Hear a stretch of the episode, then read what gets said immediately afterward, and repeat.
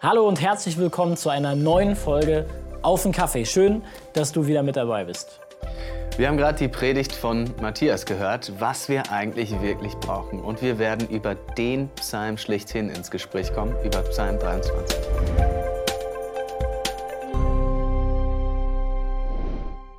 Psalm 23. Der Herr ist mein Hirte. Mir fehlt es an nichts. Auf saftig grünen Weiden lässt er mich lagern, er leitet mich zu Ruheplätzen am Wasser, dort erfrischt er meine Seele. Er führt mich gerecht durchs Leben, dafür steht er mit seinem Namen ein. Und muss ich durch ein finsteres Tal, fürchte ich kein Unglück, denn du bist an meiner Seite. Dein Stock und dein Stab schützen und trösten mich. Du deckst für mich einen Tisch vor den Augen meiner Feinde. Du salbst mein Haar mit duftendem Öl und füllst mir den Becher bis zum Rand. Nichts als Liebe und Güte begleiten mich alle Tage meines Lebens. Mein Platz ist im Haus des Herrn, dort möchte ich mein Leben lang sein. Psalm 23. Schön, richtig schöner Psalm, muss Ja. man einfach sagen, oder? Ja, ja definitiv. Dich verbindet ja nochmal was Besonderes, insbesondere mit dem letzten Vers. Ja, genau, das ist mein Taufspruch. ja, ja, habe ich schön. irgendwann in den letzten Jahren habe ich es rausgekriegt, dass das mein Taufvers ist. Ähm, und irgendwie finde ich es eine geniale Verheißung. Ich kann nur Luther jetzt, äh, Gutes und Barmherzigkeit werden mir folgen, mein Leben lang. Ich werde bleiben im Hause des Herrn immer da. Ja. Und das ist für mich schon, diese Verheißung, die stand über mein Leben, bevor ich das überhaupt begreifen konnte. Ja, ich Mhm. Ja. Mhm. war- wurde als Baby getauft ne, und das finde ich irgendwie so eine schöne Verheißung, die Gott mir dazu gesprochen Ja, hat irgendwie mit der Taufe. Ja. Voll. Aber für dich ist auch ein besonderer Psalm. Ja, definitiv. Ähm, ich, äh, ich leih mir diesen Psalm oft, sage ich. Äh, ich leih mir seine Worte, ähm, wenn es mir selber schwer fällt, Worte zu finden, um zu beten. Ich glaube, dass das grundsätzlich eine, echt ein Schatz ist, auch Sachen aus der Bibel oder so auswendig zu können, weil in den Momenten, in denen man es, in dem es einem unglaublich schwer fällt, selber Worte zu finden, ähm, kann man sich diese Worte leihen. Und ich mache das mit Psalm 23 zum Beispiel vor Prüfungen. Also wenn ich so eine mündliche Prüfung habe oder eine Klausur und so, und da stehen jetzt im nächsten Jahr einige an, ähm, dann bete ich diesen Psalm, weil ähm, mir jetzt dann noch selber irgendwie meine Gedanken machen zu müssen und so, wie, wie, wie bete ich jetzt richtig, ähm, das nimmt dieser Psalm mir ab und ähm, genau, und der, und der gibt mir auch, gibt mir natürlich auch ganz, ganz, äh, ganz, ganz viel. Ja, was, genau, was macht es mit dir in dem Moment dann, wenn du so eine Prüfung hast und dir die Pumpe geht und du diesen Psalm dann liest? Mhm. Ja, ich finde, ich, ich finde dieses ähm, das Bild, was dieser Psalm von Gott vermittelt, das finde ich unglaublich, unglaublich stark. Ähm, also Gott als der gute Hirte, der dafür sorgt, dass es mir an nichts fehlt, ne? der mir alles gibt, was ich brauche. Zwar, was ich wirklich brauche, nicht das, wovon ich denke, dass das jetzt irgendwie cool wäre, sondern der, der wirklich weiß, was ich brauche und der die Quelle ist dessen, was ich brauche. Und das finde ich, ähm, das finde ich so gut. Das gibt mir zum Beispiel vor so Prüfungen, gibt mir das echt einen, einen, enormen, einen enormen Frieden. Einen Frieden damit, dass ich weiß, ich werde jetzt gleich in den, in, in, in den nächsten Minuten, in den nächsten Stunden, werde ich das leisten können, was ich leisten kann. Aber, aber ich bin gehalten. So, ich bin gehalten von, von, von Gott, von dem guten Hirten. Und das gibt mir einen, gibt mir einen unglaublichen Frieden. Ja. Deswegen ist das, das ist echt eine wertvolle, eine wertvolle Ressource, so das, das beten zu können. Glaube ich, ja. Toll. Also ich, äh, ich kann diesen Gedanken total gut nachvollziehen, jetzt ohne dass ich äh, so eine Routine darin hätte mit Psalm 23, aber dieser Gedanke, hey, wenn ich, wenn ich an meine Grenzen komme, wenn ich, und das komme ich ja, komme ich ja tagtäglich, Ja. letztlich äh, ist so vieles unverfügbar in meinem Leben, äh, da bin ich angewiesen auf Gott.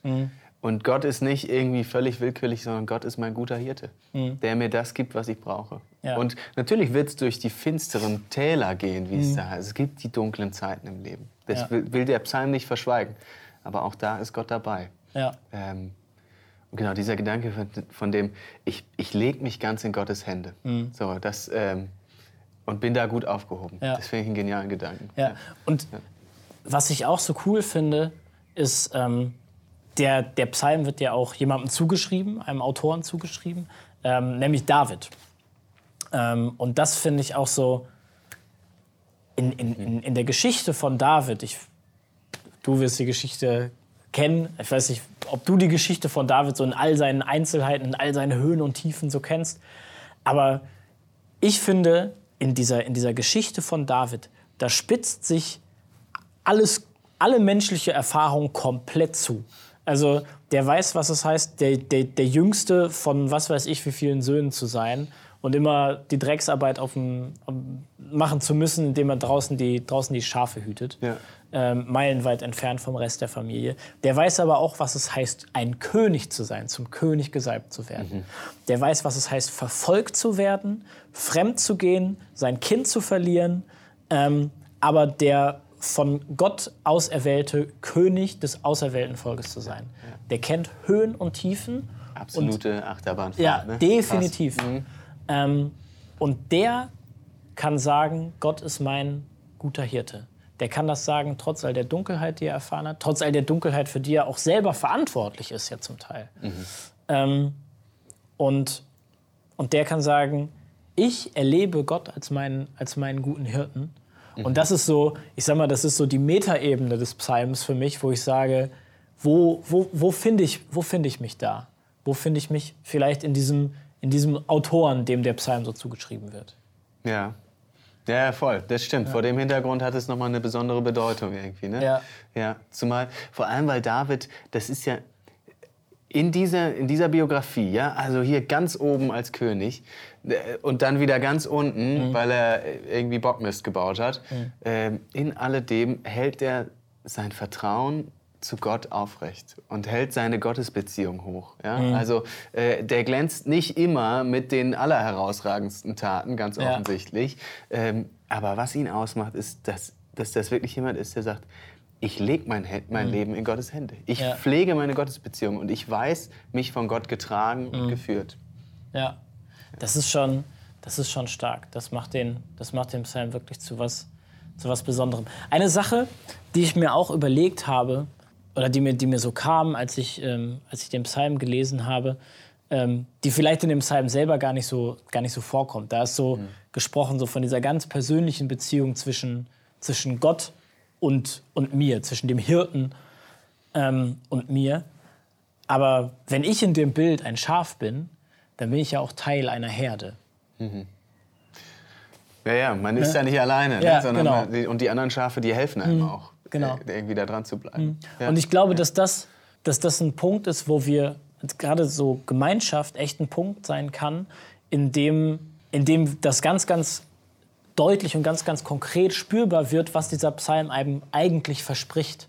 Ja. Also diese, diese, diese Fülle, ne? dieses, dieses Sattwerden, diese, diese Freude. Ähm, ich glaube, dass das was ist, was wir in Gemeinschaft mit anderen Schafen finden können. Also mit, mit anderen Leuten, die auch mit Gott unterwegs sind. Ja. Ich glaube, dass das da ganz, ganz konkret werden kann. Mhm. Ja, eigentlich haben wir jetzt eigentlich zwei Punkte, die ganz konkret sind. Das mhm. eine ist jetzt Gemeinschaft, hast du nochmal ja. eingebracht. Ähm, also das wäre ja konkret. Such dir eine Gemeinde. Ja. Hab Gemeinschaft, such dir einen Hauskreis. Hab, hab mhm. Leute um dich, ja, mit denen gemeinsam du Jesus nachfolgen kannst. Sei, sei, sei, Teil einer Herde.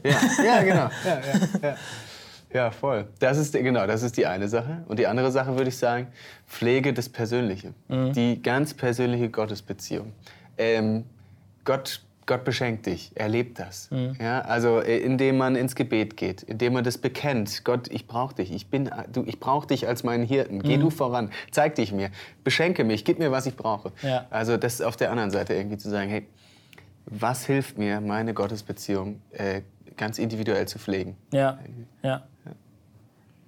Definitiv. Und das dann, das ist dann, glaube ich, auch mehr als einfach nur ein guter, ein guter Gedanke, den man so mit sich rumträgt. Mhm. Ich glaube, dass das was sein kann, was, was, es, wirklich, was es wirklich verändert. So, ne? Wo wir wieder zurückkommen auf, also ich bin der festen Überzeugung, dass dieses, diesen Psalm 23 zu beten, dass mir das einen, einen, einen Frieden gibt vor Prüfungen zum Beispiel, ja, der, mir, der mir wirklich hilft, das, da, da reinzugehen und im Zweifelsfall auch, äh, äh, auch, auch mit, meinem, mit meinem Versagen umgehen zu können. Mhm.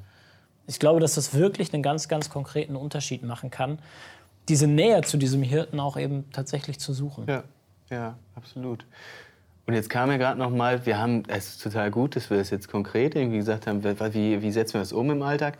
Und auf der anderen Seite noch mal zu betonen, der Psalm betont vor allem das Wirken Gottes. Am mhm. Ende sind nicht wir das, die irgendwie an Gott festhalten. Am Ende ist Gott das, der, der uns führt, der ja. uns weidet, der uns beschenkt mhm. und der uns auch mal hinterher rennt, wenn wir irgendwo falsch abgebogen sind. Ne? Das muss man. Ja. ja. Also am Ende, wenn ich diesen Psalm lese, dann ist es, beschreibt es einfach einen wunderbaren Gott. Ja, ähm, definitiv. Ja. Diesen wunderbaren Gott, den können wir erleben. Ich glaube, den können wir ganz konkret erleben. Ob es in der Gemeinschaft ist, als Teil einer Herde von anderen Schafen, oder ob es als, als Begegnung ist, im, im Ich und Du, zwischen, zwischen Gott und uns. Und ich glaube, dass das lohnt. Und ich glaube, dass es, dass es erfahrbar ist und dass darin das, was in diesem Psalm steht, dass das ja ganz konkret erlebbar wird. Genau, das können wir in unserem Alltag umsetzen, das können wir mit hineinnehmen in die Woche. Und ich wünsche dir, dass, dass du das erlebst. Bis dahin, Bis dahin wünschen wir dir alles Gute. Bis dahin. Ciao. Ciao.